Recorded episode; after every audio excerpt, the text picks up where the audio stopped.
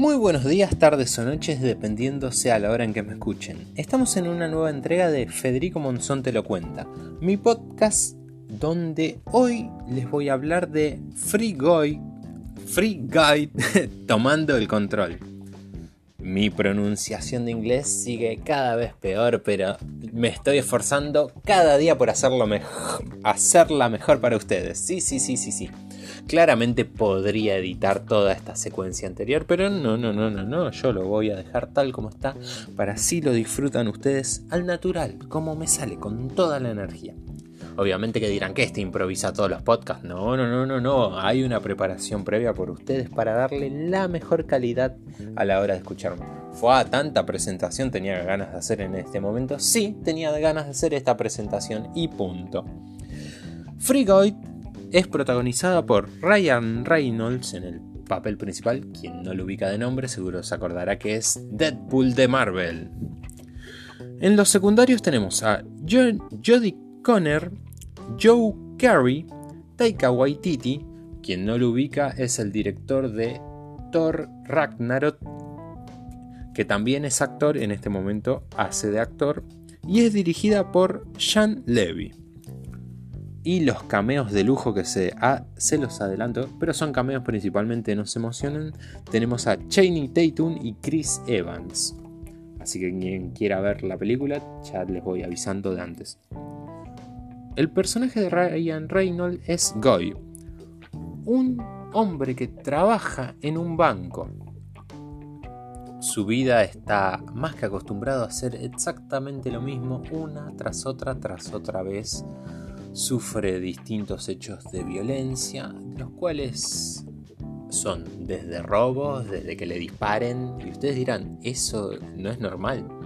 No, no, no lo es. ¿Por qué? Porque Goy es un personaje de un videojuego, pero no un personaje protagonista. Un personaje de fondo, un personaje secundario, donde prácticamente los jugadores que se meten a jugar pueden desde dispararle, secuestrarlo, robarle, una tras otra vez. Cuando él descubre esto, va a tratar de hacer lo imposible para... porque todos los personajes secundarios, los cuales el kiosquero, el del supermercado que nosotros los vemos de fondo, para él son su familia, son sus amigos. Cuando él se da cuenta de esto hará lo imposible por tomar el control del juego. Pero esto en la vida real, dentro de la película obviamente, no pasa desapercibido. Y el dueño del juego, el productor principal, hará lo, hasta lo imposible por destruirlo a Koi.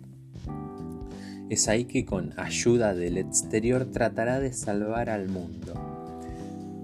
Aquí entre nos me gustó, me gustó mucho. Es una de esas comedias que te suben el ánimo. Si uno está medio bajón y quiere sacar una leve sonrisa y les gusta ver cine, yo se la recomiendo a pleno.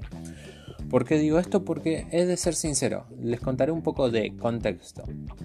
Eh, vengo con unos días de terror, por así decirlo, a la fecha de publicación de este podcast. Pero bueno, es la vida misma donde todos nos esforzamos y todos eh, transpiramos la gota gorda de sudor con nuestras actividades diarias. Pero yo, al ver esta película, pude distraerme y terminé con esa sensación de, a ver cómo te digo, una sonrisa de que hay esperanza, de que hay ganas de hacer cosas, por así decirlo. Es... En mi, apreciación, en mi apreciación, sé que tampoco es una película que va a quedar para la historia, quizás hasta pase desapercibida y todos nos olvidemos de ella en un tiempo. Pero a mí en general me gustó mucho, me sacó risas, tiene un humor sano, entretenido, no sé cómo decírselos bien.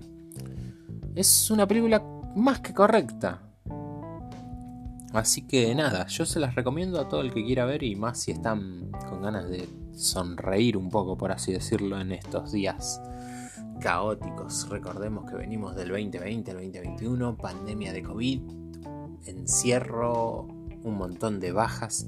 Pero bueno, que nada nos quite la alegría, como quien dice. A todos los que estén escuchando, que bueno, me escuchan principalmente, gracias ante todo. Nos vemos en el próximo podcast. Y bueno, aquí viene la parte que no le gusta a nadie, la parte publicitaria. Escribí un libro, se llama Esteban vs. Zombies Me encuentran en Instagram como Federico Monzón si lo quieren adquirir. Eh, trata de zombies en Buenos Aires. Es un, yo lo caracterizo un libro de acción y terror principalmente.